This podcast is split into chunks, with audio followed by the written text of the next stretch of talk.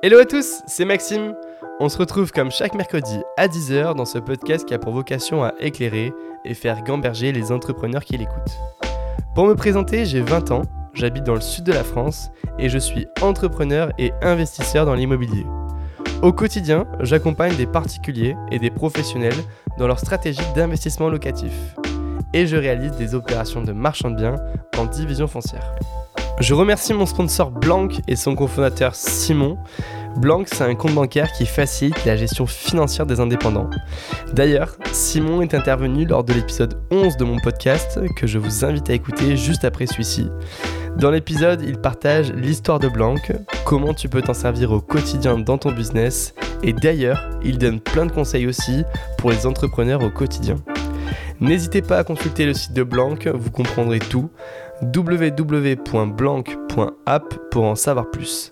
Un grand merci à Blanc qui me soutient depuis quasiment le début et surtout à Simon, le cofondateur.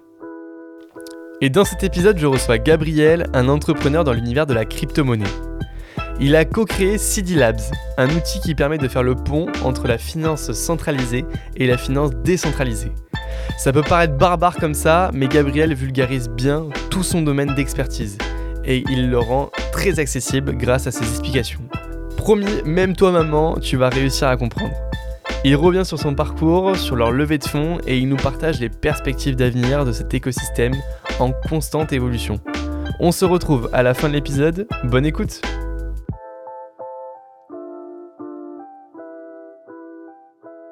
Et on se retrouve avec Gabriel. Merci Gabriel d'avoir accepté euh, l'invitation. Merci à toi pour l'invite, ça fait super plaisir Maxime. Est-ce que tu peux te présenter simplement en quelques mots comme tu te présenterais à ta famille, à tes amis? Carrément, bah enchanté, moi c'est Gabriel, Gabriel Begazo, je suis franco-péruvien. Et voilà, donc passionné de l'écosystème crypto depuis 5-6 ans, euh, féru d'entrepreneuriat depuis euh, maintenant quasiment 3 ans, et actuellement je suis cofondateur de, de CD Labs, et aussi grand passionné de, de basket et de sport en général. Génial. Écoute, on va revenir sur C-Labs juste après, dans la deuxième partie du podcast, mais pour comprendre un petit peu bah, comment t'en es arrivé là à t'intéresser à la crypto-monnaie, etc. Est-ce que tu peux revenir sur ton parcours, sur mhm. ton parcours notamment scolaire? Mhm, Avec plaisir. Euh, moi, c'est vrai que mon parcours euh, un peu classique, euh, toujours, j'ai toujours été assez bon élève, très très focus sur les études, parce que pas mal d'ambition dans ma vie. Et ça a toujours été assez difficile pour moi, tu vois, de choisir entre plutôt scientifique ou commercial. Euh, parce que voilà, j'étais intéressé partout euh, depuis tout le temps, j'ai envie de te dire, à part la SVT, euh, j'aimais l'histoire géo, les maths, la physique, la littérature, la philo. Donc voilà, déjà difficile de choisir entre S et ES. j'ai toujours pris en fait ensuite la voie qui me laissait le plus de portes dans notre système. donc voilà, j'ai choisi S, ensuite école d'ingé, donc parcours d'ingénieur à l'INSA Lyon. toujours dans cette idée de me garder un maximum de portes ouvertes et donc en génie électrique parce que j'avais beaucoup d'intérêt pour euh, les thématiques environnementales et euh, énergétiques surtout. Euh, même aujourd'hui, je me dis que potentiellement plus tard, j'ai envie de travailler un peu dans le secteur de l'énergie parce que je pense qu'il y a beaucoup de défis à, relever dans ce secteur et j'ai envie d'avoir un impact au sens global, on va dire, sur le monde. Et donc voilà, voilà pour mon parcours S, 1G. Et puis ensuite, du coup, professionnellement, en fait, c'est vrai que j'ai eu quelques petits jobs euh, job d'été si tu veux. Donc j'ai fait euh, livraison un peu euh, à vélo. J'ai euh, également été un peu caissier chez Monoprix des petits trucs comme ça. Et en fait j'ai eu juste une autre expérience professionnelle que celle que j'ai maintenant dans ma boîte. C'était en stage du coup de quatrième année à l'INSA. Et donc c'était une stage en, en start-up dans la mobilité électrique donc un peu lié à mes études à Paris dans une boîte qui s'appelle Charge Gourou et du coup, maintenant, depuis euh, près de deux ans, euh, je suis entrepreneur. Euh, donc, je crée, j'ai créé ma boîte, City Labs. Et maintenant, c'est mon activité à temps plein depuis bientôt un an. Écoute, c'est génial. si on revient un peu en arrière sur ton parcours crypto, parce que City Labs est lié à l'écosystème crypto-monnaie, on va en parler juste après, mais mhm. est-ce que tu peux me dire à partir de quel moment tu découvres la crypto-monnaie mhm. Qu'est-ce que tu en penses au début Ça vient comment dans ta vie? Mhm. Très bonne question. il me semble que ça me ça commence en 2016, donc euh, j'étais assez jeune, j'avais, j'avais 16 ans. Euh, j'avoue que j'ai toujours un peu du mal, on va forcément souvent poser cette question, mais il me semble que je me renseignais pas mal sur Internet et que j'avais vu, entendu, parler de, Bitcoin. Ça m'avait intéressé parce que, comme je te le disais avant, moi j'avais toujours été intéressé entre plutôt la technicité et le business, l'économie. Je m'intéressais depuis très tôt en fait à l'histoire de la monnaie, l'économie, la finance. Et donc je trouvais en fait en, Bitcoin euh, cette, euh, cette, double facette si tu veux. Donc euh, il y avait un, intérêt d'un point de vue technique sur comment fonctionne la blockchain, la cryptographie, et je sentais que ça pouvait être la révolution monétaire. donc c'était assez intéressant. J'ai un peu creusé le sujet sur internet et c'est comme ça ensuite que j'ai acheté mes, mes, premiers Bitcoins, je crois en bureau de tabac à l'époque, fin, fin, 2000, fin 2016. Donc ouais, c'est comme ça que tout a commencé. Et puis ensuite, il y a eu beaucoup, euh, s'en est suivi des périodes d'intérêt et de désintérêt, forcément assez corrélées au début avec le marché. Euh, c'est-à-dire que en 2017, il y a eu un gros pic, donc là, beaucoup d'intérêt. Entre 2016 et 2017, j'étais euh, très, très à fond. Et puis ensuite, un peu des, vagues de désintérêt, euh, notamment quand j'ai commencé l'INSA, où aussi c'était beaucoup de travail, très exigeant. Et voilà, période d'intérêt, de désintérêt, et on va dire vraiment focus dans l'écosystème quasiment à temps plein, et soir et week-end compris, depuis, j'ai envie de dire, 2020. Ok. Et, et tu, euh, tu faisais quoi dans cet écosystème-là? Tu tradais euh, sur euh, du très court terme? C'était plutôt hold? C'était quoi hmm. ta stratégie au départ? Bonne question. Bah, du coup, j'ai fait beaucoup d'erreurs et c'est comme ça que, que j'ai appris. Donc, j'ai un peu tout essayé. voilà, j'ai fait du trading je vais pas envie de dire haute fréquence, mais ouais, j'ai un peu essayé de faire des trades de courte durée sur quelques minutes.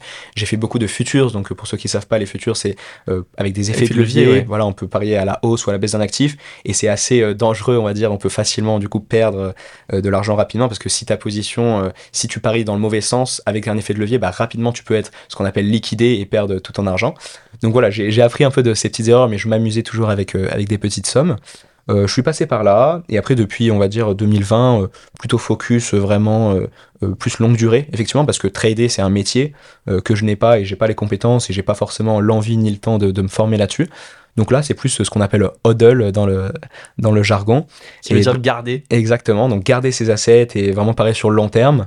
Et euh, donc voilà, j'ai un peu de Bitcoin, Ether et d'autres plus euh, ce qu'on appelle des altcoins, donc des, des euh, crypto-monnaies à plus faible capitalisation sur lesquelles je pense qu'il y a des vrais fondamentaux. Donc là maintenant, je m'intéresse plus aux fondamentaux d'une crypto et d'un projet et j'investis là-dessus. Et maintenant aussi, grâce à mon réseau, j'ai eu l'occasion d'investir dans des boîtes plutôt en, en pré-seed, donc sur des ICO, donc quand ils créent leur token ou même parfois en equity.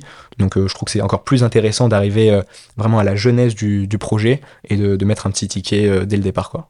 Alors moi j'ai tout compris sur ça, mais je me mets à la place et tu vois j'avais cette réflexion dans le, dans le métro, je t'en parlais aussi.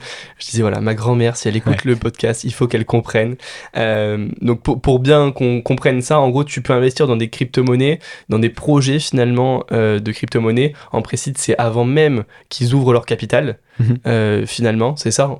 Tout à fait, effectivement, en général, c'est euh, via un BSR ou du SAFE, donc euh, c'est vrai que je vais pas avoir directement des parts dans la société, mais c'est plus un droit pour ensuite convertir ce droit en part euh, ou en, en, en, token, en, token, crypto-monnaie euh, plus tard. Ouais, donc la valeur en fait de cette crypto-monnaie-là, l'équivalent en tout cas euh, au début, et puis après plus, plus, elle prend de la valeur, plus forcément c'est intéressant d'investir dans cette crypto-monnaie-là. Exactement. Et juste pour préciser, effectivement j'ai utilisé un terme un peu barbare, ICO, ouais. je peux peut-être préciser ce que c'est, c'est Initial Coin Offering.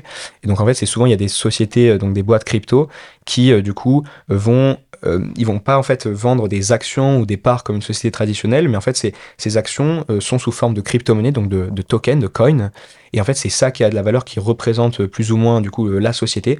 Et donc l'ICO c'est lorsque du coup bah, ils vont créer ces tokens et ils vont en vendre une certaine partie à des investisseurs. Ok, écoute, super. si on retourne un petit peu en arrière avant ce monde-là de la crypto-monnaie, au niveau de l'éducation, ton mhm. environnement familial, comment tu as, vécu un, petit peu au début? Hmm. Bonne question. Bah, comme je te disais tout à l'heure, moi je, suis franco-péruvien. Ouais. Euh, donc je suis né au Pérou, euh, père péruvien, mère euh, française. Mais je suis très rapidement allé en France. Mes parents se sont séparés et du coup je suis parti avec ma mère quand j'avais 4 ans, quelque chose comme ça, en France. Donc j'ai fait toute ma scolarité en France, élevé uniquement avec ma mère. moi je me suis toujours mis directement, on va dire, tout seul, on va dire, la pression, tu vois, sur, sur les études. Donc j'ai jamais vraiment été poussé par qui que ce soit. J'avais pas besoin. C'est moi qui me, qui me motivais pour, pour travailler. Euh, pas du tout, euh, pas du tout euh, un background ingénieur ou entrepreneurial dans, dans mon cercle familial, on va dire très proche. voilà, mes parents, du coup, ni professeurs, ni, ni ingé, j'ai envie de dire, issus de, de la classe moyenne. et donc, par contre, c'est vrai que je me suis un peu appuyé sur, on va dire, certains mentors dans ma famille un peu plus éloignée, notamment un oncle, notamment un grand-oncle également, qui voilà, je voyais en eux, si tu veux, un peu ce que je me représentais comme la réussite, du moins. quelques entrepreneurs également, et ça, ça m'a intéressé. J'ai beaucoup discuté avec eux, j'ai pas mal appris avec eux. Et c'est un peu avec eux voilà, que je me, suis, je me suis dit que voilà, je, voulais, je voulais avoir de l'ambition dans la vie, que ce soit sur la partie carrière, mais également aussi, c'est un peu peut-être avec eux que j'ai qu'est né un peu cette envie d'entreprendre et aussi des discussions au travers de différents salons, différentes conférences. Quoi. Ok, hyper, euh, hyper intéressant. T'avais quoi comme ambition quand t'étais à, à ce moment-là, euh, euh, au collège, au lycée tu, tu, tu, savais ce que tu voulais faire après? Bah, comme je te disais, moi, c'était toujours un peu difficile de savoir exactement ce que je voulais faire parce que j'étais souvent intéressé par plein de thématiques, comme je te l'ai expliqué, que ce soit technique, financière, philosophique, etc. Donc, j'ai toujours été assez perdu sur vraiment ce que je voulais faire à la fin. Euh, mais c'est vrai que pour te dire la, petite blague, c'est vrai que euh, au collège ou même au début du lycée, quand on me demandait qu'est-ce que je voulais faire plus tard dans la vie, même quand j'étais encore plus jeune, tu vois, vraiment, euh, c'était peut-être même primaire, voire collège. Je disais ouais plus tard je vais être PDG tu vois. Du coup c'était marrant mais c'est vrai que ça, ça a un peu aucun sens tu vois parce que j'ai compris que maintenant du coup j'ai plus du tout cette vision euh, parce que au final, mon PDG, est-ce que c'est vraiment un métier en soi? Est-ce que tu vois, enfin, mais c'est vrai que c'était assez marrant. J'aime bien ressortir euh, cette petite anecdote, mais du coup, non, pas vraiment de d'idée et cette mais idée, une grande ambition, par contre. Voilà, une grande ambition, effectivement, et, euh, et cette idée, par contre, de, de, être mon propre chef, tu vois, créer ma, ma boîte, ça, c'est venu quand même assez tôt. J'ai envie de te dire, je dirais que c'est né peut-être en seconde ou en première, donc au lycée. Ok. Ouais. Et t'avais quoi comme vision par rapport à l'entrepreneuriat? Hmm. autour de toi Tu disais que tu avais des, un mentor euh, dans ta hmm. famille, etc. C'est quoi la vision? Hmm. bonne, bonne question. J'ai envie juste de revenir sur, sur un truc c'est que euh, l'entrepreneuriat, moi, je m'étais toujours dit, donc à partir de la seconde, que j'avais vraiment envie de créer ma boîte un jour, euh, au moins pour essayer, tu vois. Et j'ai vraiment cette vision. Moi, j'invite les gens à, à essayer. Peut-être que sûrement c'est pas fait pour tout le monde, mais je les invite vraiment à, à essayer à entreprendre, potentiellement le plus tôt possible, parce que c'est à ce moment-là où on a, où on a le temps et on peut se tromper. Euh, donc voilà, moi je voulais vraiment créer ma boîte un jour, mais je m'étais pas dit que j'allais la créer tout de suite. Je m'étais plus dit, bah voilà, finir mes études, euh, travailler du coup euh, dans le monde classique, j'ai envie de dire, du salariat pour vraiment acquérir de l'expérience, développer mon réseau et fort de ces expériences, créer ma boîte. Mais après, on en reviendra après, c'est venu un peu à moi en fait, c'est venu plus rapidement que ce que je pensais. Et pour répondre à ta question, oui, du coup, j'ai eu euh, quelques mentors qui ont créé, euh, qui ont créé euh, des boîtes. et donc, c'est vrai que bah, je m'intéressais un peu, je m'intéressais un peu à ça et ça m'a, on va dire, ça a été un peu l'étincelle, ce qui a un peu éveillé ma curiosité. Ok. Et hyper intéressant sur ça. T'avais des passions à ce moment-là, au collège, au lycée? Euh, ouais, le sport essentiellement. Euh, basket euh, Ouais, moi j'ai fait beaucoup de, de basket euh, tout, ouais, tout le collège, tout le lycée. Et puis après, ouais, les amis, passer du temps avec les amis. J'ai fait un peu de guitare, mais je dirais pas que c'est une passion. Vraiment, les passions que j'ai eues Ouais, au collège, comme je te le dis, c'était vraiment le, basket. Je me rappelle vraiment, tu vois, dans la cour de récré, euh, je pensais ça, ça tous les jours après la, pause, euh, la pause déjeuner. Vraiment, euh, je jouais énormément au basket avec des amis. Et puis après, passion sur, comme je te dis, mine de rien, l'économie, la finance. Je pense qu'on pouvait parler d'une certaine passion parce que je passais quand même pas mal de temps à me renseigner sur, sur ces sujets à partir de la fin du collège, début du lycée. Et puis ensuite, comme je te dis, quand j'ai découvert Bitcoin, je sais pas si on peut dire que c'était, c'était une passion directement, comme je t'ai dit, il y a eu des périodes d'intérêt et de désintérêt, mais assez rapidement, euh, fin de lycée, c'est, c'est devenu euh, une passion. Ok, très bien. Est-ce que tu peux nous raconter du coup, en transition, comment ça se passe quand tu crées, enfin quand tu as l'idée de CD Labs, mhm. euh, un peu la, la genèse, l'histoire de comment tu en arrives là? Ouais, avec plaisir. Du coup, bah, c'est pas moi qui ai eu l'idée initiale. Et c'est pour ça que j'aime bien dire que c'est un peu la preuve que euh, souvent il y a des gens qui me disent qu'ils aimeraient entreprendre mais ils n'ont pas d'idée. Et voilà, il faut vraiment pas que ça soit un frein pour les gens. C'est, je pense qu'entreprendre c'est vraiment un, plus un mindset. Et euh, si on veut entreprendre, bah, en fait il faut faire des actions pour euh, soit trouver des idées, soit trouver des gens qui ont des idées. Et moi, dans cette, dans cette vision-là, même si comme je t'avais dit, je voulais pas forcément entreprendre aussitôt, mais ça m'intéressait de rencontrer des gens pour échanger sur euh, notre passion commune qui était justement cet écosystème blockchain Web3. Et donc c'est comme ça que j'ai rejoint l'association Cryptosphère. Donc Cryptosphère, pour ceux qui connaissent pas, c'est euh, la première et plus grande association étudiante sur les thématiques de crypto, blockchain, et même maintenant il y a quelques pôles sur euh, le IoT et l'IA. le IoT c'est? Internet of Things. Euh, donc ça va être tout ce qui est lié euh, aux objets connectés euh, et mélanger en fait hardware et software. Ok, très bien. mais je suis pas un expert sur, sur ce sujet. Et, donc en fait moi je tout, tout, commence, il me semble en deuxième année à l'INSA. Donc j'ai voilà j'ai 20 ans. déjà comme je te l'ai expliqué passionné par l'écosystème crypto. Et euh, j'avais déjà créé une première association étudiante euh, parce que je trouve que c'est une super, un, un super outil, euh, surtout qu'à l'INSA, l'environnement, l'écosystème étudiant et associatif est très développé. Donc je trouve ça super. Et donc j'avais créé une asso de poker parce que oui, ça je te l'ai pas dit, mais une, une autre passion que j'avais pendant assez longtemps, maintenant par manque de temps, je peux plus trop, mais c'était poker. Ok, génial, trop bien. Soldem No Limits. Et donc j'avais créé une asso là-dessus, tu vois, c'était top, on se faisait des tournois ensemble, c'était excellent. Et, euh, et, du coup, à un moment, je m'étais dit, bah, il n'y a pas d'association euh, sur les thématiques de crypto blockchain, de près, ni de près ni, de loin. Et donc, je me disais que, bah, que c'était encore plus intéressant que la de poker, je voulais lancer ça. Et donc, j'ai un peu regardé ce qui se faisait. Et euh, c'est comme ça que j'ai découvert que euh, il y avait Cryptosphère, qui était une association qui était présente dans plein d'écoles d'ingé et de commerce euh, déjà en France. Et donc, plutôt que de créer moi mon asso de, mon côté, j'ai décidé de les contacter et voir si je pouvais monter l'antenne Cryptosphère INSA Lyon. Et donc, le feeling s'est super bien passé avec Caroline Agorna, que, que, je salue, l'actuelle présidente, mm. enfin, c'était la présidente à, ce moment-là de, de Cryptosphère France. Et donc, j'ai créé cet asso. Et pour te dire, ouais, je pense que c'était euh, l'une des, bah, des plus grandes décisions euh, de ma vie, euh, en tout cas un élément game changer, parce que j'ai créé cet assaut, ça m'a permis de rencontrer des gens déjà à l'INSA qui étaient comme moi intéressés, de près ou de loin, passionnés, certains qui travaillaient déjà dans l'écosystème crypto.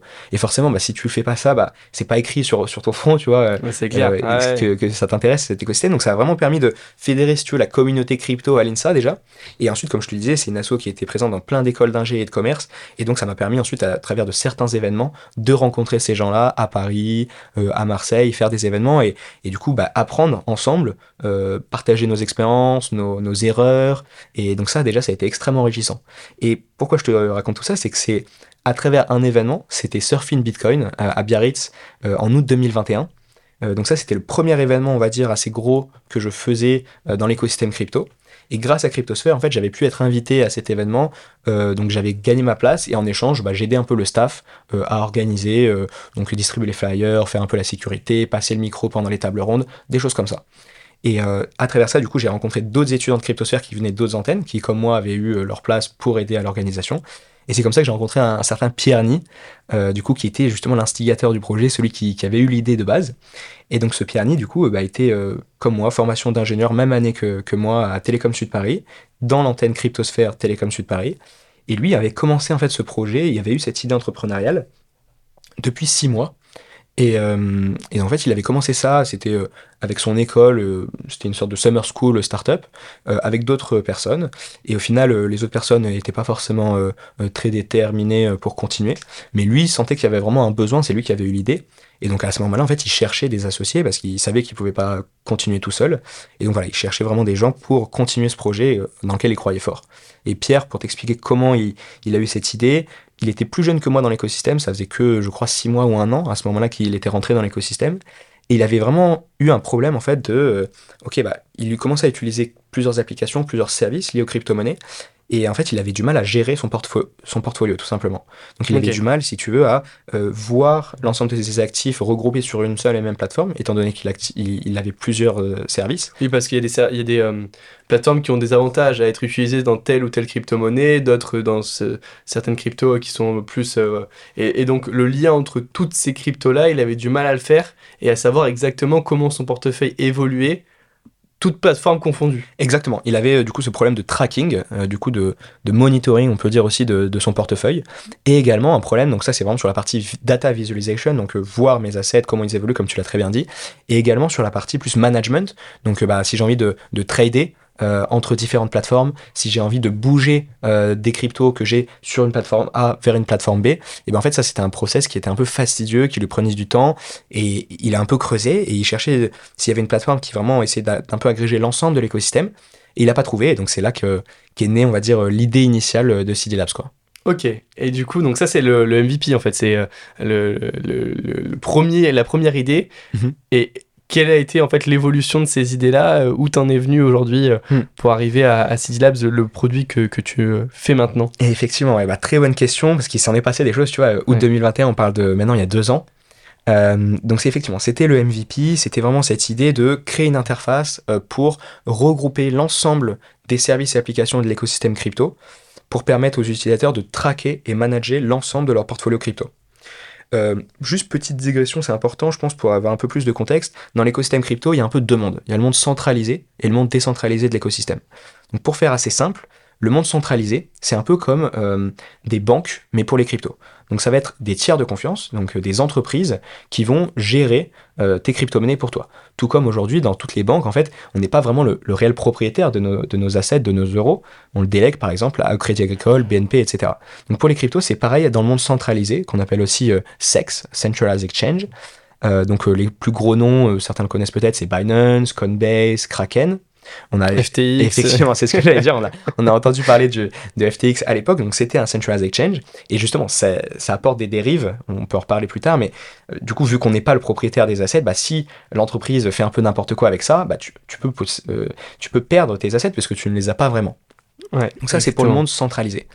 Euh, et il y a également le monde décentralisé qu'on appelle DeFi, pour Decentralized Finance, qui est né euh, grâce à Ethereum, qui est la deuxième plus grosse crypto-monnaie actuellement euh, après Bitcoin. Et donc pour faire assez simple, c'est un peu l'inverse, c'est-à-dire qu'on va se passer de ce tiers de confiance et grâce à la technologie de la blockchain et ce qu'on appelle les smart contracts, qui sont pour faire simple, on va dire des sortes d'algorithmes qui euh, sous des conditions en fait vont déclencher euh, certaines actions.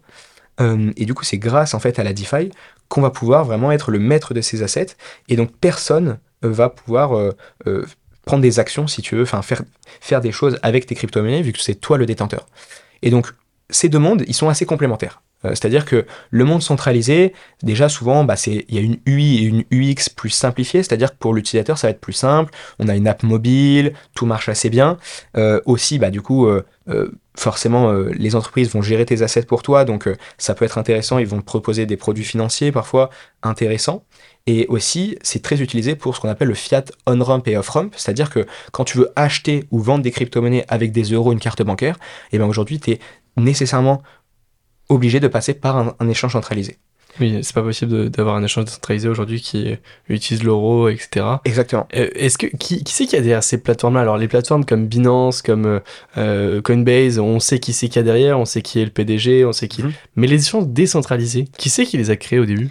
Très très bonne question. Bah effectivement, le but justement des, échanges décentralisés, c'est un peu plus d'être, euh, bah, comme son nom l'indique, décentralisé. Donc il n'y a pas forcément une entité, une entreprise derrière à chaque fois. Alors il y a certains, souvent on arrive à retracer qui est le, créateur ou les co-créateurs. Et souvent il y a un peu deux types d'organisations. C'est-à-dire que parfois il va y avoir une entreprise à côté qui vraiment s'occupe du développement du protocole, donc euh, de la plateforme décentralisée. Et en fait, euh, ils ont en fait un lien avec ce qu'on appelle la DAO euh, qui s'occupe vraiment du protocole.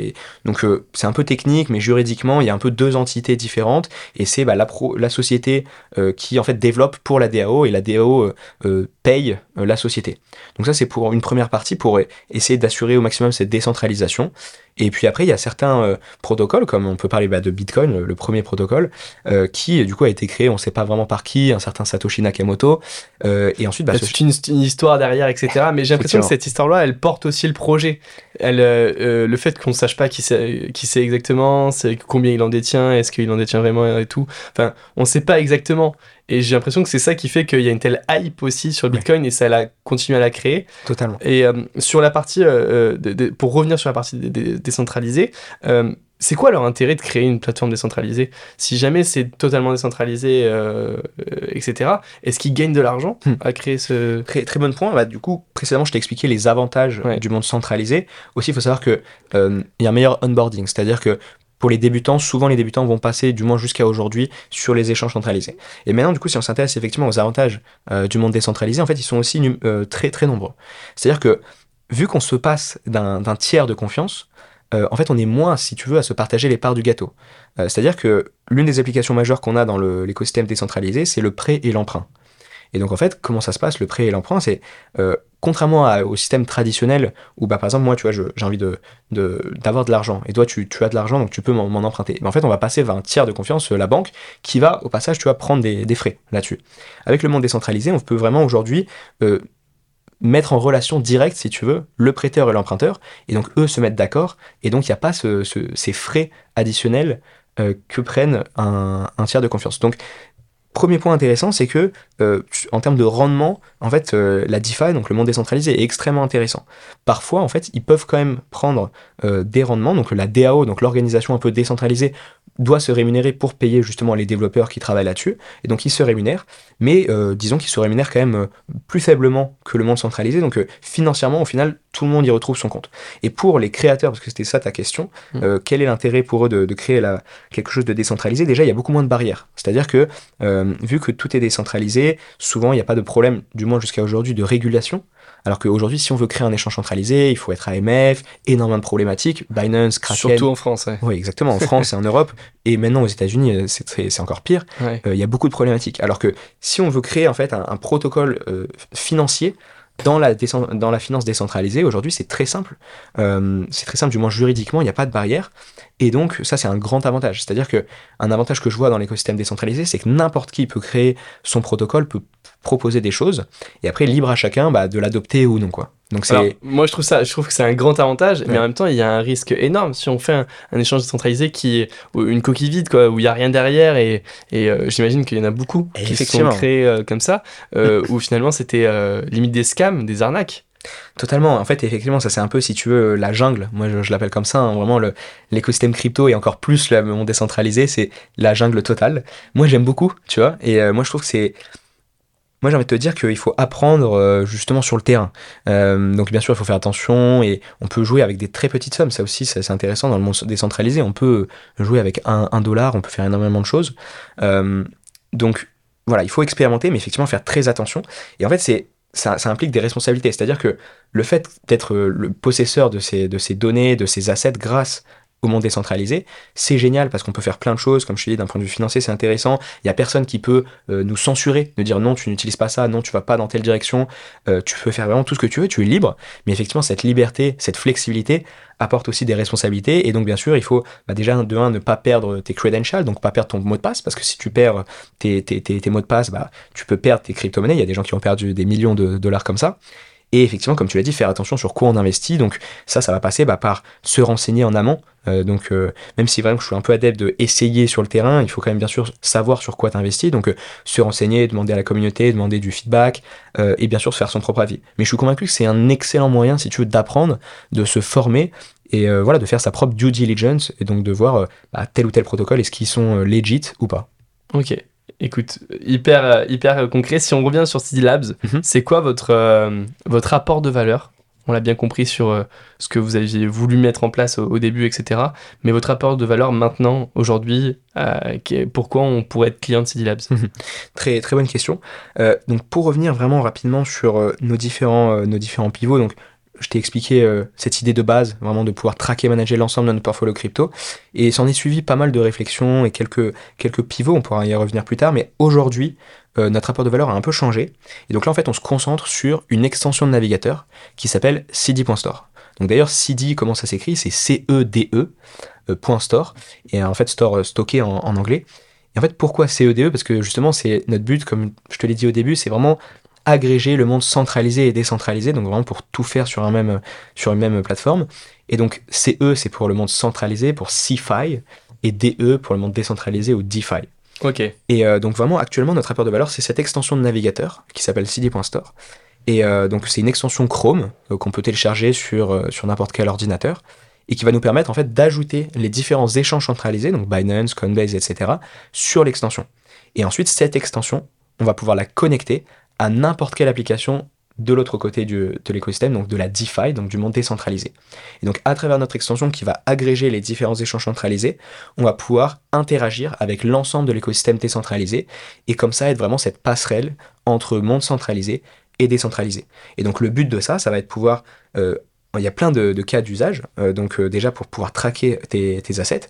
Aujourd'hui, il y a plein d'applications dans le monde décentralisé qui te permettent de voir l'ensemble de tes crypto-monnaies, de monitorer ton PNL, donc euh, ton progrès sur tes investissements, que sur la partie DeFi, que sur la partie décentralisée. Et du coup, en connectant notre extension à ces projets-là, ils vont également pouvoir ajouter le monde centralisé. Donc il y a beaucoup de cas d'usage sur voilà, des dashboards, des, des solutions d'analytics. Il y a également beaucoup de cas d'usage sur euh, bah, plein de plateformes de trading euh, qui justement pareil trade sur la partie décentralisée et nous bah, en fait on veut vraiment comme je te l'ai dit agréger également le monde centralisé et donc l'idée c'est qu'en deux clics l'utilisateur va pouvoir agréger l'ensemble de l'écosystème centralisé sur n'importe quelle autre application. Est-ce que vous avez des, euh, des, concurrents sur ce que vous faites aujourd'hui euh, Sur la partie centralisée, par exemple, j'ai l'impression que après ils font pas du tout la partie décentralisée, mais on pourrait avoir Finari, par mhm. exemple, euh, qui vient se connecter. Je, tu me reprends si je dis des bêtises, mais en API mhm. à Binance, à Coinbase, etc., aux partenaires qu'ils ont. Et, euh, et, on découle une autre question, ce qui est en fait, en manière décentralisée, vous pouvez vous connecter avec tout le monde facilement. En manière centralisée, est-ce que c'est plus difficile? Il faut avoir leur autorisation pour se connecter à leur, euh, leur plateforme? Hmm. Très bonne question. Euh, du coup, Finari, juste pour reprendre sur Finari, c'est vrai que c'est un, c'est on peut dire un concurrent indirect. Ok. Parce que donc Finari, donc euh, c'est vrai qu'ils font en fait vraiment la partie visualisation, monitoring des assets de manière globale, que ce soit sur la finance traditionnelle, l'immobilier et également les cryptos. Et comme tu l'as très bien dit, en fait, eux, ils demandent à l'utilisateur de mettre leur clé API euh, des échanges centralisés. Donc, euh, pour ceux qui ne savent pas, les clés API, c'est, euh, on va dire, en fait, des clés qui te permettent de connecter un compte sur une application tierce. Et donc, eux, par contre, demandent des clés API en droit de lecture. En fait, il faut savoir qu'il y a deux types de clés API. Les clés d'API en read-only, donc juste pour voir des informations, donc combien d'argent j'ai, mon historique de transaction aussi éventuellement.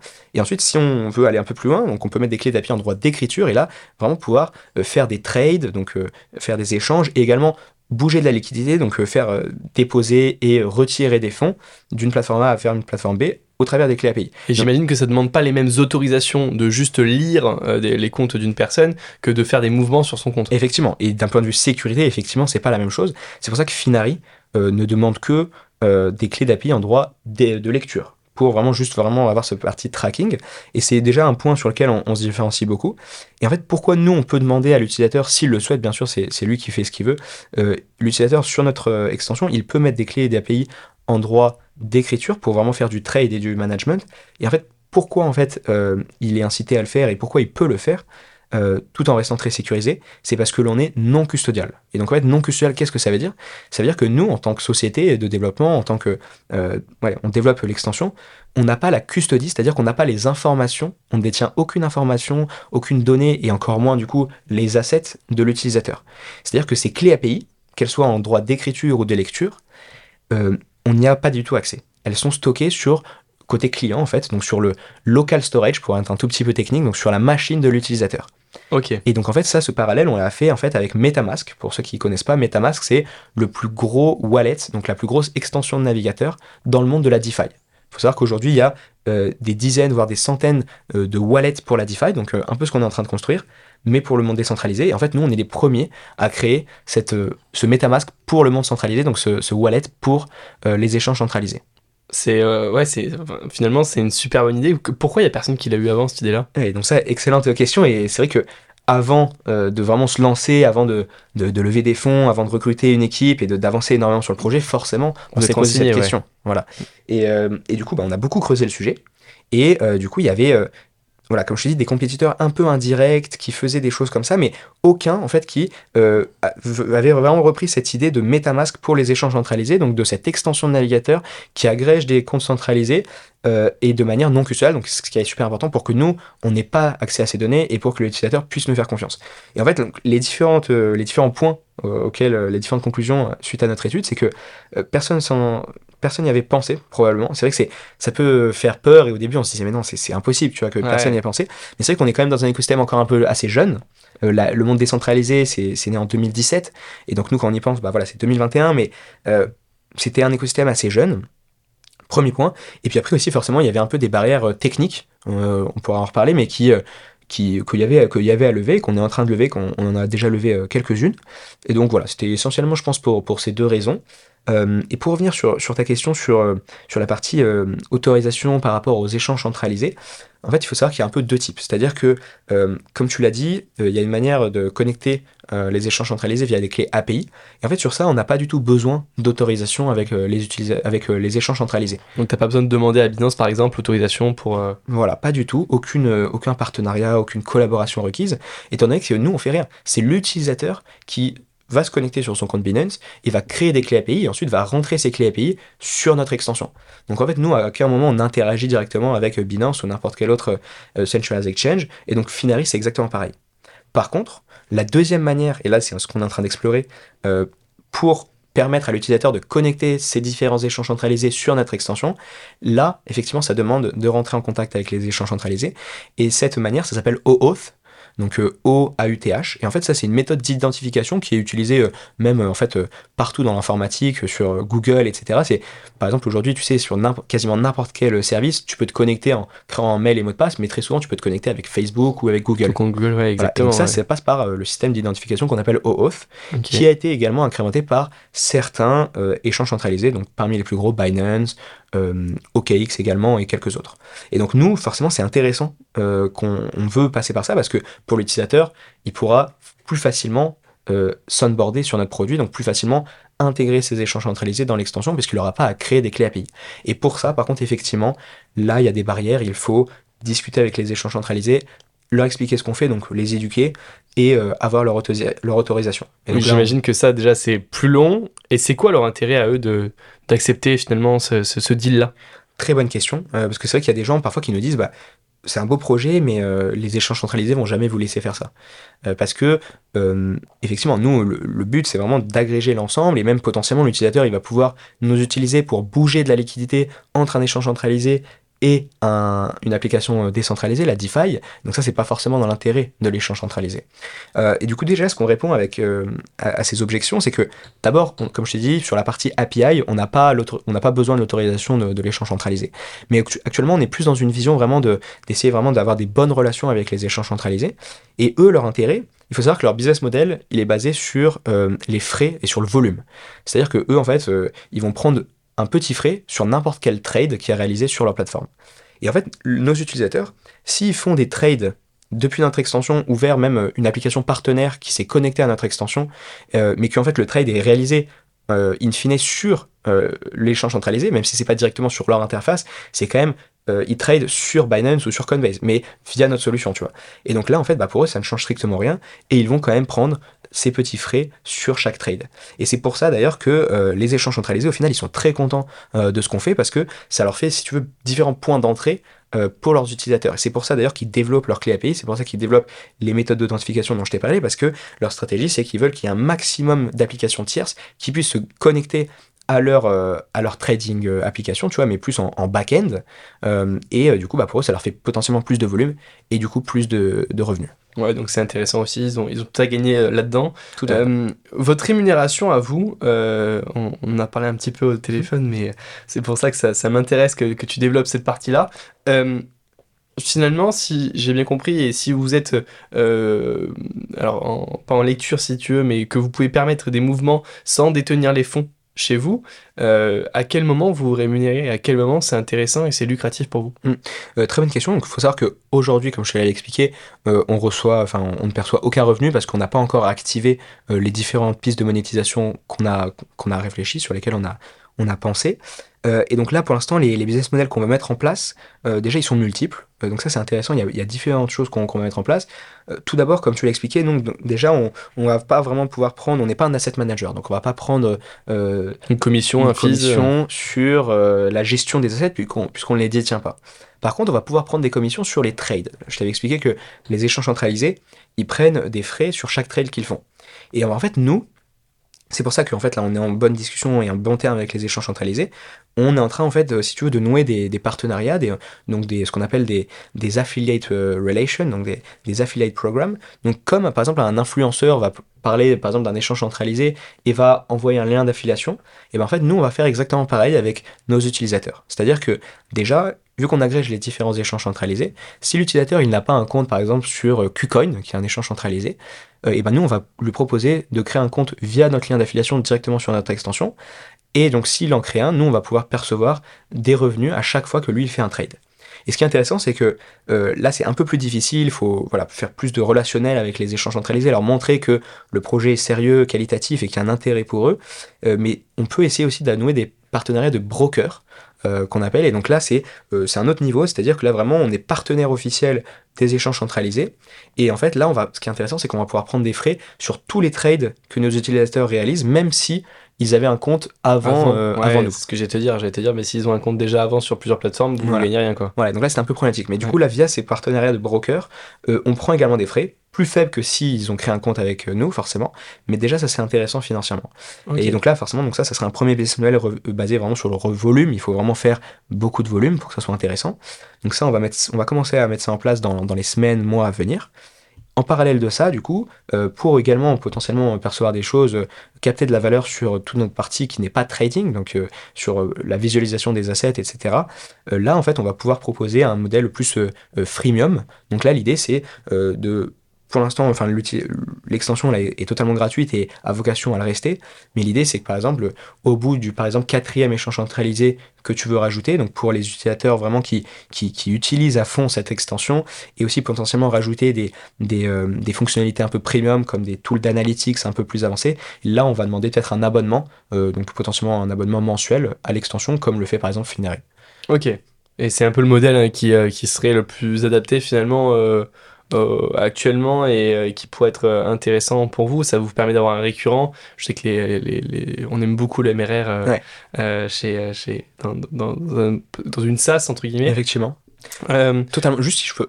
pour, revenir là-dessus, donc effectivement, ça serait le modèle le, plus adapté sur ce segment de marché, donc qu'on appelle un peu B2B2C. C'est-à-dire que parce que nos, nos utilisateurs finaux et en fait notre revenu modèle serait plus user facing, donc nos utilisateurs finaux sont des utilisateurs crypto, donc ce qu'on appelle le retail.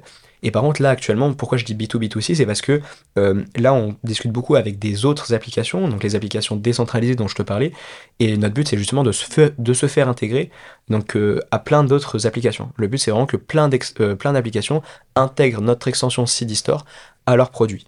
Euh, et par contre, du coup, ces, ces applications, on ne veut pas euh, les monétiser parce que l'intérêt, il est mutuel. Pour eux, c'est augmenter leur proposition de valeur et pour nous, c'est euh, les utiliser comme canal de distribution de notre produit et donc se faire connaître auprès de leurs utilisateurs. Et par contre, un autre revenu sur un peu un autre segment de marché sur lequel on est en train de se positionner et qui est très prometteur pour nous, c'est plus sur là un modèle full B2B. Et donc là, en fait, ça serait, sans rentrer trop dans les détails, parce que c'est encore un peu frais, euh, au moment où l'épisode sortira en novembre, probablement que là, ça sera beaucoup plus mature. Euh, mais c'est un peu faire un peu la même chose, c'est-à-dire vraiment euh, un système qui permet d'agréger les échanges centralisés sur une seule et même plateforme, mais cette fois sans l'extension de navigateur, qui, mais directement plus créer un, ce qu'on appelle un SDK, donc là plus en back-end, et permettre en fait de connecter ce SDK à n'importe quel autre service. et donc là, ça, ça serait une solution qu'on vendrait à des acteurs B2B, euh, euh, donc des acteurs euh, institutionnels, ça peut être des acteurs qui font du B2C ou qui font du B2B, qui font des solutions de tax reporting et d'accounting, qui font ce qu'on appelle de la custody, donc qui gèrent des assets pour des gros investisseurs. Donc voilà, il y a beaucoup de, de cas d'application et en fait il y a un gros intérêt, un gros intérêt dans l'écosystème aujourd'hui pour justement intégrer les échanges centralisés parce que c'est là où il y a la liquidité, c'est là où il y a énormément de volume et pour plein d'autres raisons. Et donc là, on avance sur ce segment euh, et donc là, le business model serait très intéressant. Ça serait, euh, comme tu l'as dit, là, du MRR, voire de l'ARR direct parce que ça serait des contrats sur un ou deux ans. Et donc là, on pourrait faire effectivement du, récurrent. Ouais, hyper intéressant parce que vous pouvez avoir tout type de clients, j'ai envie de dire, et mm. tout type d'utilisateurs qui pourraient être euh, intéressés par votre, par votre service si on parle aujourd'hui de la communauté des personnes qui l'utilisent, mhm. euh, cette application, est-ce que tu peux nous en parler un peu plus et, et, du, surtout du développement? Comment vous allez mettre en place des actions de communication? Comment vont venir les utilisateurs hmm. sur votre plateforme? Très bonne question et pour te dire, euh, là c'est vraiment euh, l'un des challenges principaux aujourd'hui. Donc actuellement, si on regarde un peu notre communauté, là actuellement il y a à peu près 150 weekly active users, donc c'est-à-dire des personnes qui se connectent, qui utilisent l'application au moins une fois par semaine. Euh, donc, euh, donc ça, c'est là aujourd'hui où on parle mi-septembre. Et donc là, actuellement, notre stratégie vraiment d'acquisition, on a essayé un peu au début de faire euh, voilà, de, plus de l'acquisition B2C, donc vraiment de se faire connaître, mais toujours en organique, parce que pour l'instant, on n'était pas prêt, on se disait que le produit au, final n'était pas encore prêt, et là, il n'est pas totalement, là, on est encore en bêta, il y a encore quelques features qui sont à release dans les, dans les semaines à venir. Mais donc, on avait essayé de faire un peu de l'acquisition, de, développer la communauté, donc c'était surtout via Twitter, tu sais, l'écosystème crypto, beaucoup de choses se passent sur Twitter, mais également sur Discord. Donc on a créé un serveur Discord avec lequel euh, on interagissait avec les gens. On a aussi fait un peu des systèmes de quêtes, donc un peu des objectifs, des, défis, des choses à faire pour gagner des points et ensuite euh, récompenser euh, les utilisateurs qui ont eu le plus de points. donc on a un peu commencé à faire des choses comme ça. Et c'est vrai que c'était assez difficile, surtout que on, a fait ça un peu dans une période où qu'on appelle un peu en bear market, c'est-à-dire que l'écosystème crypto ne, se portait pas extrêmement bien avec notamment FTX et d'autres problématiques qui sont apparues. Donc ça, ça a un peu fait fuir un peu le, le retail et donc il y avait beaucoup moins d'intérêt, d'engouement pour globalement en fait tous les nouveaux euh, les nouvelles applications crypto. Donc ça, ça a été un peu compliqué. Et c'est pour ça que depuis, euh, j'ai envie de te dire, 2, 3, 4, 3, 4 mois, euh, on se focus sur le modèle que je t'ai expliqué, donc B2B2C. Parce qu'en fait, tu peux profiter finalement de tout l'aspect marketing qu'a déjà fait, pour prendre un exemple de Binance, tout l'aspect marketing qu'a fait Binance pour avoir un maximum d'utilisateurs, si tu arrives à convaincre Binance, entre guillemets, d'être ton broker ou quoi que ce soit, euh, d'avoir un, intérêt avec eux, bah, tu peux récupérer tout ce monde-là d'un coup. Hmm.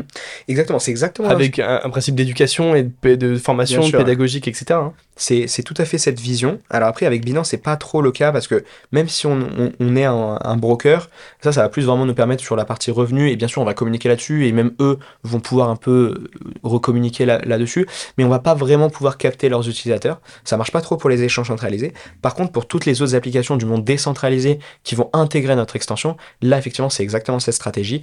Donc euh, bah, voilà, de vraiment se faire connaître auprès de leurs utilisateurs. Et donc nous, voilà, c'est cette stratégie qu'on adopte. Et donc euh, là, depuis 3-4 mois, comme je te le dis, on est vraiment focus sur euh, discuter avec un maximum d'applications décentralisées avec lesquelles on voit des synergies, donc qui auraient un intérêt de se connecter à notre extension pour apporter justement cette CFI Data and Liquidity, donc les échanges centralisés, que ce soit sur la partie euh, balances, donc voir en fait les, assets, mais également pouvoir trader et transférer euh, des tokens d'un point A à un point B. Donc voilà, en discussion avec eux, déjà deux intégrations qui, euh, sont live, donc sur lesquelles des projets qui nous ont intégrés et donc les utilisateurs peuvent se connecter à CD Store et j'ai envie de te dire 3-4 aujourd'hui intégrations qui sont en cours, puisque forcément ça prend un peu de temps, puisque le produit tiers doit faire quelques, quelques, quelques éléments de développement pour intégrer notre extension sur leur produit. Ok. Et, et, et en termes de, de, vous, personnellement, de, de développement, en termes chiffrés, et à quoi vous vous attendez en fait dans les mois à venir? C'est quoi l'objectif? Hmm. Du coup, bah, on a deux milestones euh, essentiels. Euh, sur la partie nombre d'intégrations, comme je te dis, c'est vraiment le focus, c'est vraiment ce qui nous drive actuellement parce que c'est, on, pense que c'est comme ça que les utilisateurs vont venir et qu'on va développer. Et c'est aussi sur ces métriques qu'on compte faire une prochaine levée euh, fin d'année, début d'année prochaine. Donc là, l'objectif, c'est d'atteindre 10 intégrations à la fin de l'année. Euh, donc actuellement, comme je te dis, on en, on en a deux. Et euh, du coup, ça, c'est une autre milestone, mais qui est très corrélée euh, sur le nombre d'utilisateurs, donc le nombre de téléchargements de l'extension. voilà. D'ici pareil, la fin d'année, ça, serait, ça serait bien d'avoir 10 000 téléchargements. et potentiellement atteindre 2 ou 3 000 weekly active users, ça serait un bel objectif. Et le focus est vraiment sur le nombre d'intégration. Et puis en parallèle, là, comme je te dis, euh, euh, c'est encore un peu euh, underground et on travaille beaucoup là-dessus, mais sur la partie vraiment B2B, là, ça serait différent. On n'a pas encore fixé de milestones, mais potentiellement, l'objectif, ça serait quand même de signer deux ou trois clients sur cette solution B2B d'ici la fin de l'année. Ok, et est-ce que tu peux nous parler un peu de l'équipe? J'ai oublié de te poser la question de savoir avec qui en fait tu, euh, tu travailles aujourd'hui, quels sont les, associés du projet, est-ce que vous avez commencé à recruter des salariés? Mm. Parce que euh, alors, vous faites pas de chiffre d'affaires encore, mais vous avez fait une première levée de fonds et je viendrai juste après sur la, cette mm-hmm. levée de fonds. Avec plaisir, bah, tout à fait. Donc là, l'équipe, euh, comme je te l'ai dit, la, jeunesse, c'est vraiment, j'ai rencontré Pierre à cet événement sur Fin Bitcoin, donc on a commencé tous les deux. Et ensuite, très rapidement, même si nous on était euh, ingé tous les deux, hein, et tu verras que toute la team a vraiment un background ingé, euh, on était, euh, on développait un peu, on avait des notions, mais on avait vraiment besoin de, compétences techniques, de développement plus fortes. Et donc moi, c'est comme ça que j'ai ramené directement notre autre cofondateur et CTO Nikita, que je connaissais à travers mon école et grâce à Cryptosphère justement. Donc on était dans la même université, donc dans la même école d'ingé, et je l'ai connu grâce à Cryptosphère que j'avais créé. Et donc directement, ça m'a paru évident, je lui en ai parlé. Je savais qu'il était très très compétent et très fort. Euh, et lui, euh, très rapidement, a été intéressé. Euh, donc on a fait les choses bien. Donc déjà, entre Pierre et moi, hein, on, a, on a vraiment pris le temps, on a fait beaucoup d'échanges, il m'a challengé, je l'ai un peu challengé aussi, pour voir si c'était le bon fit. C'est super important, tu vois, de... parce que dès le départ, on avait beaucoup d'ambition. c'était pas juste un side project d'école qu'on voulait faire. Donc super important d'avoir un vrai fit, que ce soit en termes de compétences et humains dans l'équipe. Donc avec Pierre, on a vérifié ça. On a aussi euh, vérifié ça entre nous trois avec Nikita. Donc euh, tous les trois, on a, on a avancé euh, à partir de fin août. Et très rapidement aussi, le quatrième cofondateur nous a rejoint, Canberra. que, que, je connaissais aussi personnellement et qui était développeur, je savais qu'il développait. Donc pareil, même process, vraiment pour voir si ça fitait bien. Et en septembre, voilà, on était quatre. À, à, avancer sur, sur le projet. Donc on a avancé voilà, de septembre 2021 jusqu'à euh, j'ai envie de te dire quasiment janvier, je pense, euh, comme ça à 4. Et puis ensuite, il y a eu différentes arrivées, différentes, euh, différents départs également. Donc toujours la co-funding team à 4 qui est restée. On a testé des choses avec d'autres collaborateurs, parfois un peu des, des connaissances. Et, et, ensuite, il y a eu du coup bah, plusieurs personnes qui nous ont rejoints, donc des alternants, des stagiaires. Euh, un freelance qui nous a rejoint bah, pendant un an et demi, qui est parti il y a, il y a quelques semaines, euh, puisque voilà, il cherchait euh, d'autres, d'autres opportunités et aussi, si tu veux, nous dans notre mode startup, voilà, très exigeant, on travaille énormément et c'est vrai que là, il était dans une période de sa vie où il voulait un peu plus se poser. et voilà, actuellement, du coup, on est 7 dans l'équipe. On est 7, dont 4 développeurs à temps plein et deux alternants. Deux alternants donc, qui font leur alternance dans notre société. Ok, hyper, hyper intéressant. Et du coup, tu peux nous parler de la, levée de fonds, de euh, cette première levée, comment ça s'est passé, sans forcément euh, dévoiler des, choses que qu'on ne peut pas dévoiler. Je sais qu'il y a une deuxième levée de fonds qui, mhm. est, qui arrive aussi, il y a des choses qui restent confidentielles par rapport à cette levée de fonds. Mhm. Mais tout ce dont tu peux nous parler, qui peuvent un peu inspirer aussi les auditeurs qui nous écoutent, qui mhm. sont en train de, de, monter leur projet et qui réfléchissent à une première levée. Ouais, tout à fait. Alors déjà, le premier, la première chose que j'ai envie de dire, c'est que euh, c'est vrai qu'on pense souvent dans l'écosystème startup, entrepreneurial, que voilà, il faut, il faut lever absolument, ou, ou parfois il y a des gens qui trouvent que c'est stylé, entre guillemets, de, lever. Euh, j'ai envie de dire oui et non. C'est très hype pour faire un post LinkedIn. Ça, ça marche bien. Ça fait vraiment beaucoup de likes. Excellent. Mais euh, des fois, c'est pas forcément la meilleure des choses. Voilà, donc ça, c'est vraiment, je veux avertir un peu les, les gens qui nous écoutent que euh, non, il ne faut pas absolument lever des fonds. C'est pas euh, forcément le, le plus adéquat en fonction du projet.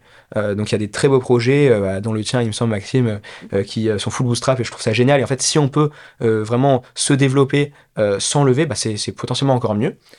nous, en fait, pourquoi on a levé? C'est que on est dans un écosystème euh, crypto qui, euh, mine de rien, est quand même assez concurrentiel, euh, bouge à une vitesse très rapide.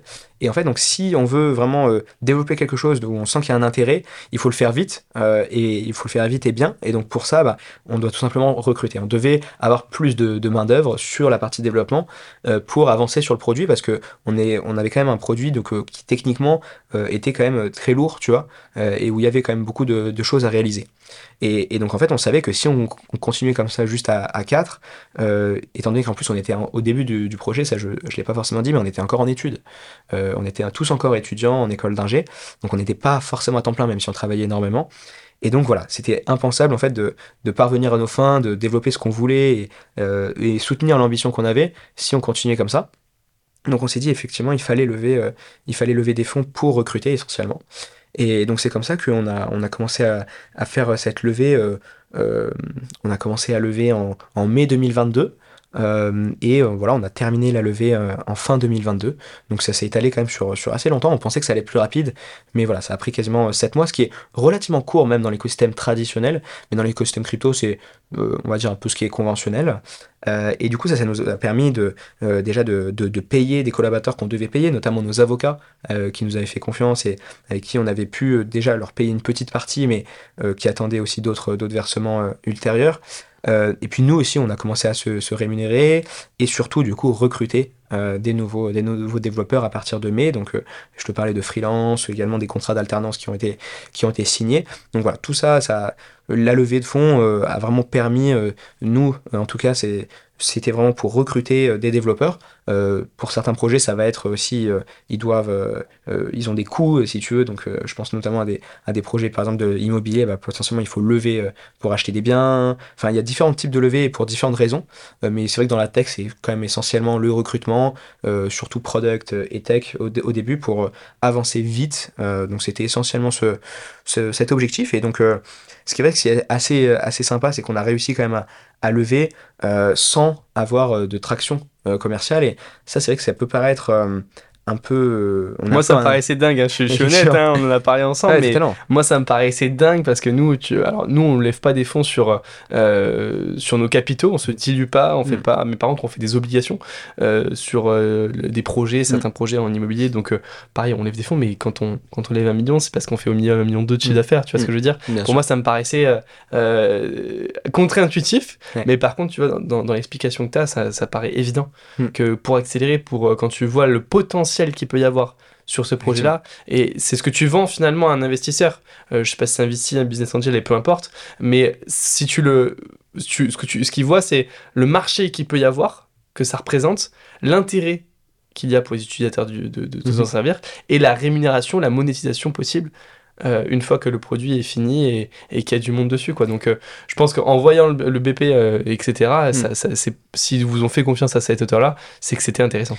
Exactement. Et pour te dire donc pour répondre à ta question, et donc il y a eu euh, des investisseurs VC, donc des fonds d'investissement euh, un peu français, certains français, européens, singapouriens, américains, euh, et également du coup pas mal de business angels, donc ils sont tous quand même des business angels qu'on a choisis, qu'on veut, avec lesquels on veut travailler, donc des entrepreneurs dans l'écosystème crypto, voilà notamment un cofondateur et former CTO de, de, Ledger, donc super intéressant, et pas mal d'autres cofondateurs de, de protocoles DeFi comme Angle Protocol, qui est un très beau projet français, et aussi notamment d'autres d'autres d'autres grands noms en vrai de, de l'écosystème. Donc ça c'est c'est super d'avoir eu leur confiance. Et comme tu le comme tu l'as souligné, euh, eux en fait ce qu'ils voient c'est vraiment le, potentiel. Et en fait ils savent que dans cet écosystème qui est un peu particulier euh, de l'écosystème crypto, euh, c'est comme ça que, ça que ça se passe. Et en fait on ne va pas pouvoir avoir de la traction commerciale avant de développer un vrai produit. Et donc il serait en fait trop tard d'attendre l'attraction commerciale. Et en fait ça, ça, ne peut pas vraiment arriver sur beaucoup de projets crypto d'avoir une vraie traction commerciale et avoir des vrais revenus sans être passé par cette case levée pour un certain nombre de, de projets qui, du moins nous, nous c'était comme ça qu'on le voyait. Et nos investisseurs, comme tu l'as dit, nous ont fait confiance là-dessus. Et en fait, ils ont vraiment investi, effectivement, comme tu l'as dit, sur, sur le BP, sur, sur la vision, les projections. Euh, sur l'équipe, évidemment. Et c'est ce que j'allais dire, c'est essentiellement l'équipe, avant tout. En fait, euh, euh, c'est vraiment euh, la plupart en fait des investisseurs en précide comme ça, c'est vraiment l'équipe parce qu'ils savent que le projet peut évoluer. Comme je te l'expliquais, il a évolué. Et donc, c'est, il faut savoir avant tout que c'est la bonne équipe pour faire ce projet, ou du moins sur ce marché, et qui va être capable de pivoter, de prendre les bonnes décisions. Et donc, euh, nous, effectivement, on, a, on les a convaincus euh, à travers, à travers notre équipe. Quoi. Ok, génial. Écoute, euh, pour en venir un petit peu sur, euh, sur ta vision crypto, la troisième partie euh, du, du, podcast que je voulais avoir avec toi, je voulais qu'on reparle de FTX. Mhm. On, on l'a teasé un petit peu sur, sur le podcast pour bien comprendre bah, qu'est-ce qui s'est passé, comment on peut avoir quand même confiance dans ces échanges qui sont centralisés, comment on peut se sécuriser de ces échanges centralisés, surtout quand on a pas, mal de volume euh, Oui, très bonne question. Euh, très bonne question, juste pour rappeler un peu ce qui s'est passé avec euh, FTX. Donc, c'est une, une grosse plateforme d'échange centralisé, quasiment, je crois, numéro 2 après Binance à ce moment-là. et globalement, du coup, ils ont mal géré leurs assets en, en, interne. Ils ont fait un peu des paris un peu, un peu fous. Et du coup, en fait, euh, ils ont perdu énormément d'argent. Euh, L'un des gros problèmes aussi, c'est que euh, ils avaient un token, donc ils avaient leur propre crypto-monnaie. Et en fait, du coup, ils se permettaient de prendre l'argent de, des utilisateurs pour un peu investir dans leur token. Et donc, en fait, ça a fait, a fait un cercle vicieux parce que certains signaux ont été remarqués par le marché. Donc, le, le token a perdu de la valeur. Et donc, ensuite, ils se sont retrouvés en situation d'insolvabilité, illiquidité. Donc, voilà, un cercle vicieux et donc faillite. Ouais, donc en fait, pour, pour bien comprendre, c'est comme si on avait une grosse société comme Apple, que l'argent que les utilisateurs donnaient pour acheter des iPhones, bah, ils s'en servaient pour acheter des actions Apple et ils donnaient pas d'iPhone quoi. Voilà, j'aime bien, j'aime bien le, la comparaison. c'est un peu ça. Globalement, c'est un peu ça, totalement. Et du coup, ils n'avaient pas d'argent pour produire des iPhones et etc. Et donc euh, les crypto-monnaies qu'ils avaient ne, valaient plus rien. Enfin, Exactement. Ou parfois même n'existaient pas. C'est justement le euh, parfois le problème. donc euh, ça reste une arnaque. Finalement. Totalement, totalement. Là, on peut parler bien sûr d'arnaque. Totalement. Sur FTX, il y a eu il y a eu des arnaques et là j'ai un peu simplifié. Il y avait d'autres éléments. Hein. C'est le, la global picture est beaucoup plus complexe. Ils avaient beaucoup de, de liens avec des, des, des fonds d'investissement qui ont aussi eu des, des problématiques et des répercussions. Donc c'est euh, c'est quand même pas évident de tout comprendre, mais globalement c'est ça. Et donc bien sûr, euh, les dirigeants de FTX ont, ont, eu euh, ont fait des, des, erreurs et aussi ont arnaqué très clairement. Il faut, mm. faut dire les termes. Et donc pour répondre à ta question du départ, comment on peut faire confiance après FTX C'est vrai que c'est c'est compliqué. on peut se dire que si c'est si c'est arrivé avec FTX, ça peut arriver avec d'autres personnes. Binance, avec Coinbase. Et donc c'est pour ça déjà que euh, c'est pour ça que le, le, marché a réagi. Donc pendant assez longtemps, le marché a été baissé à cause de ça. Et il y a eu beaucoup, euh, ouais, une grosse perte de confiance. Et donc, dans, dans tout l'univers crypto-monnaie finalement. Voilà, dans tout l'univers crypto, mais encore plus dans les échanges centralisés. Mhm. Donc déjà oui, ça, ça s'est reflété sur tout l'écosystème, c'était pas bon. Mais quand même, euh, l'écosystème décentralisé, même si bon, la tendance globale était baissière, au final, ils ont eu quand même plus d'utilisateurs. Euh, par exemple, hier, j'ai discuté avec euh, quelqu'un de DYDX, euh, la DYDX Foundation, qui est une grosse plateforme de trading avec les perpétuels, contrats perpétuels, donc on peut faire des effets de levier, etc., sur la partie décentralisée. Et eux, ils, ont vu que leur volume a triplé après un peu le post-FTX parce que bah, plein de gens du coup ne faisaient plus confiance dans les plateformes centralisées et ont migré du coup sur des solutions de trading décentralisées. Donc ça c'était intéressant. mais nous du coup notre vision chez, chez CD Labs avec notre extension CD.store, puisque forcément nous on a ce lien entre CeFi et DeFi, donc entre centralisé et décentralisé. Et notre vision après FTX c'est toujours resté la même, c'est que les échanges centralisés ont quand même une vraie proposition de valeur et apportent beaucoup de choses à l'écosystème. Par contre, comme on l'a vu avec FTX, euh, vos fonds, vos crypto-monnaies ne sont pas sécurisés vraiment dans les échanges centralisés parce que euh, vu qu'elles sont détenues par un tiers de confiance, bah, ce tiers de confiance peut faire des erreurs, peut vous arnaquer effectivement. Et donc nous, en fait, notre vision, c'est vraiment, ok, on a besoin des échanges centralisés pour effectuer des opérations, pour faire des choses. Par contre, on ne recommande pas, bien sûr, de garder euh, nos assets sur ces plateformes-là. Et donc nous, l'idée, c'est qu'on va vraiment pouvoir fluidifier l'interaction entre les plateformes centralisées et le monde décentralisé. Et donc l'idée c'est que grâce à l'extension, tu vas vraiment pouvoir euh, faire tes opérations que tu veux sur le monde centralisé en quelques clics, faire tes trades, etc. Et ensuite, bah, en quelques clics également, très rapidement et facilement, de retransférer ces assets vers euh, un protocole de finance décentralisé ou même sur une ledger par exemple qui est un peu un coffre-fort numérique décentralisé. Et là du coup ne pas avoir de problème et euh, ne pas risquer euh, que un patron décide de faire un peu des produits financiers un peu fous et prendre ton argent pour faire d'autres choses et ensuite perdre tout ton argent. Donc c'est vraiment pouvoir fluidifier tout ça et donc c'est vrai qu'au début, à un moment, après FTX, j'ai été invité sur quelques podcasts, on a un peu été challengé sur ah, comment vous voyez ça, et certains pensaient que, bah, du coup, nous, notre ouais, C'est une aubaine pour vous effectivement, en fait c'est ça. Certains pensaient que c'était une problématique alors que non, c'était une aubaine puisque justement ça sert exactement notre proposition de valeur de fluidifier l'interaction entre CeFi et DeFi. Et juste pour compléter euh, euh, ma réponse sur euh, comment du coup on peut continuer à faire confiance aux échanges centralisés, quelque chose qu'ils sont en train de faire là, les échanges centralisés grâce en fait à, à, cette déroute de FTX, euh, et au final, c'est, FTX ça a servi parce que ça a éduqué les gens et même les échanges centralisés maintenant font beaucoup plus attention. Donc ils, développent leur team de compliance, ils ont fait plus d'audits, etc. pour rassurer les gens. Et donc ça, au final, ça bénéficie à tout le monde, euh, à l'ensemble de l'écosystème. Et également, ce qu'ils sont en train de faire là, c'est que ils ont euh, rajouté un, trust score et ils font voilà beaucoup plus d'audits et ils font aussi des, j'ai oublié le terme, mais en fait des preuves. Et en fait, maintenant ils publient des rapports pour prouver qu'ils possèdent les assets qu'ils disent posséder. Parce que c'était la grosse problématique avec, FTX, qui n'avaient pas vraiment ce qu'ils disaient euh, posséder dans leur compte. Donc là maintenant, euh, maintenant quasiment tous les grands échanges centralisés ont publié des rapports audités par des sociétés externes qui prouvent qu'effectivement ils ont tant de tokens, tant de bitcoin, tant d'ethereum, tant de, euh, de dollars en interne en réserve. Donc, ouais, donc là maintenant on peut, on peut toujours euh, leur faire confiance. Après, ça n'empêche pas que euh, ils pètent un câble entre guillemets au dernier moment. Ils disent euh, on envoie tout sur. Euh, tout à fait, tout à fait. Donc il faut là, c'est pour ça que sur quelque chose, la, centralisation, on ne maîtrise pas forcément. Après, je, je sais qu'eux-mêmes n'ont normalement pas accès à certains codes, etc. Mais s'ils veulent le pouvoir y arriver, ils, ils, y arriveront quoi. Voilà, exactement. Si si Z, donc le, le PDG CEO de, de Binance, peut faire, enfin, d'un bain de folie, il peut faire effectivement, il peut mettre à terre euh, l'écosystème. Donc voilà, la centralisation est intéressante, ça apporte plein de choses, mais il faut quand même faire très attention. Et tu disais oui, donc on peut quand même leur faire confiance. Moi, j'ai toujours envie de dire, euh, voilà, il faut être un peu parano dans l'écosystème euh, crypto et donc avoir une confiance modérée. Donc bien sûr, se renseigner, voir ce qu'ils font et prendre en compte, voilà, tous ces rapports qu'ils font, tous ces travaux. Bien sûr, c'est très bien et ça rassure mais euh, je dirais pas pour autant qu'il faut avoir une confiance aveugle dans, dans, ces acteurs et voilà, toujours euh, mettre un peu ses œufs dans, le différent, dans, dans différents paniers. Donc euh, utiliser la CeFi, utiliser la DeFi et voilà, facilement interagir avec entre ça avec CD effectivement. Génial.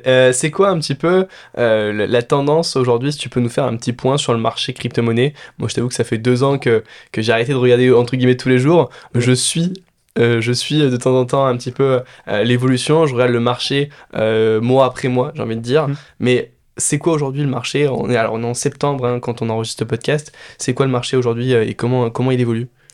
Ouais, très, très bonne question. comme je te l'ai dit, en fait, j'ai envie de te dire que vraiment fin 2022, ça a été très compliqué. Ça a été très compliqué avec FTX, donc la grosse déroute. Et également, il y a eu l'épisode Terra Luna, je ne sais pas si tu as entendu parler, donc là plus sur la partie DeFi où pareil là, une, crypto qui, a perdu, qui non était censée être stable, qui a, qui a perdu euh, quasiment qui était lié au dollar, non C'est pas Effectivement, c'est ce qu'on appelle un stablecoin. Et donc en fait, il était lié au dollar. Donc normalement, euh, un UST valait un USD, donc un dollar. Et en fait, il y a eu pour différentes raisons euh, ce qu'on appelle un DPEG. Et du coup, un UST a, valu assez rapidement 0 dollar. Et donc tu imagines que forcément, ça, ça, a eu un impact énorme. Surtout qu'on parlait quand même de. Il y avait plusieurs milliards de dollars qui étaient déposés sur ce protocole et sur cette, ce stablecoin. Donc voilà, énormément de, de conséquences dans l'écosystème. Et donc voilà, une perte de confiance majeure pour là cette fois la DeFi. Donc tu vois, on a eu un gros coup côté échange centralisé avec FTX et un gros coup côté DeFi. J'ai plus les dates, mais les deux, c'était vraiment deuxième semestre 2022. Donc ça, c'était un gros coup dur. Donc nous, par exemple, ça nous a un peu posé des problèmes pour la levée. Heureusement, on, a quand même réussi à, finir la levée et on est content, mais... Euh, ils vous ont challengé par rapport à ça? Oui, bien sûr, un peu. Et après, les, la majorité des, des, euh, des, investisseurs qui ont investi chez nous euh, nous connaissaient avant euh, ces événements et je sais que ça a été très dur pour d'autres entrepreneurs crypto de lever après vraiment ces deux événements. quand on avait, s'ils n'avaient pas commencé les, discussions avec des investisseurs avant ces événements, c'était très compliqué parce que ces investisseurs, bah, parfois c'est des investisseurs traditionnels qui essaient de se diversifier dans la crypto, mais donc là forcément ils ont été beaucoup plus réticents, ils avaient beaucoup plus peur. Et aussi pour les investisseurs crypto, donc qui sont dédiés sur l'investissement de startups en crypto, et ben eux en fait étaient souvent exposés à, ces, à ces, assets, donc avaient des assets sur FTX ou avaient des assets sur Terra Luna. Et donc là, bah, il y a une problématique assez grande pour eux, c'est qu'ils ont perdu de l'argent et donc tout simplement ils avaient moins d'argent sur pour le, avec lequel investir, donc euh, très compliqué, très très compliqué. Euh, donc ça, c'était vraiment ce deuxième semestre 2022 euh, vraiment complexe. Et là, en 2023 j'ai envie de te dire que ça reprend petit à petit. là, on est moins en bear market qu'à ce moment-là. Il y a eu des, périodes un peu haussières, un peu baissières, mais je vais te dire que depuis début 2023, le marché est quand même très calme. Euh, il s'est pas passé de, de dinguerie, j'ai envie de te dire. Il y a moins de transactions qu'avant? Euh, Oui, oui, bien sûr, il y, a, moins de volume qu'en en 2021 ou en 2022. Euh, moins de volume, par contre, quelque chose qui continue toujours à se développer, c'est le nombre de, de, de, wallets, donc le nombre d'adresses crypto euh, actives, euh, avec du coup des transactions.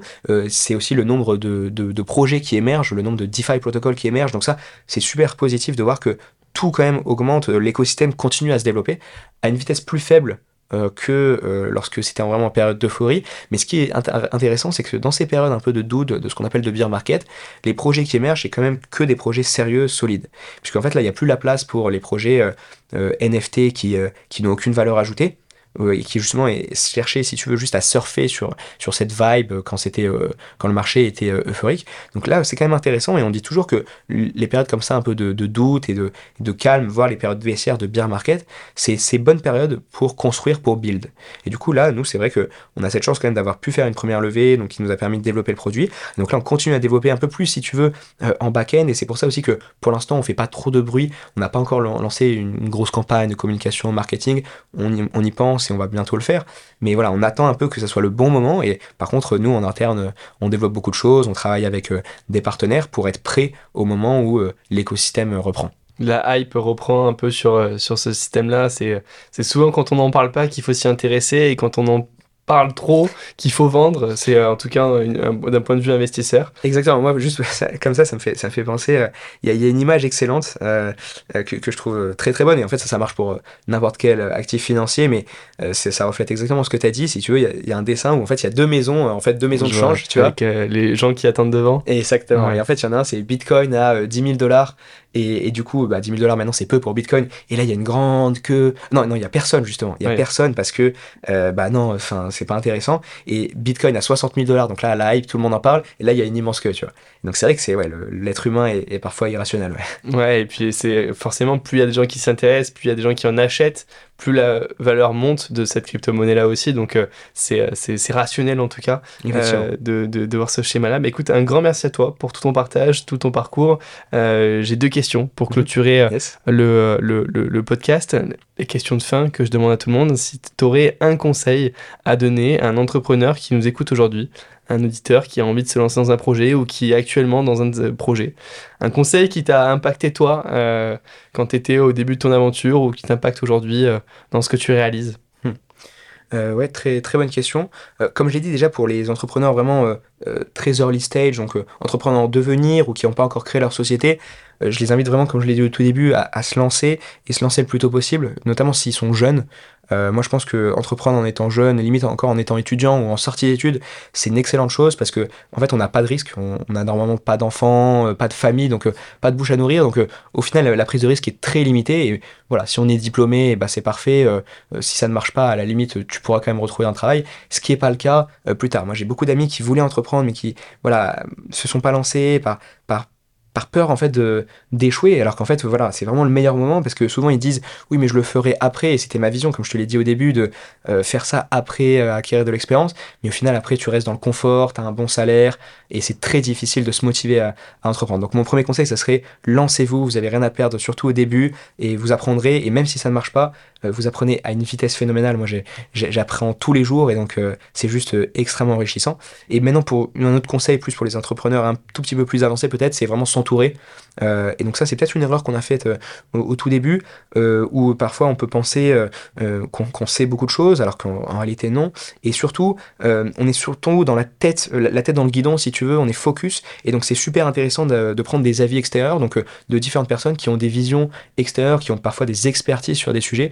Donc ça, c'est un conseil vraiment, c'est essayer de parler à un maximum de gens, bien s'entourer pour, pour voilà, avoir du recul et bénéficier de l'expérience des gens. Et nous, par exemple, actuellement, on a quelques advisors qui ont des années d'expérience d'entrepreneuriat devant eux, qui sont également parfois dans l'écosystème crypto. Et c'est génial parce que ça nous fait gagner énormément de temps et eux nous permettent euh, de, d'éviter des erreurs que eux ont faites et donc euh, gain de temps euh, énorme. Quoi.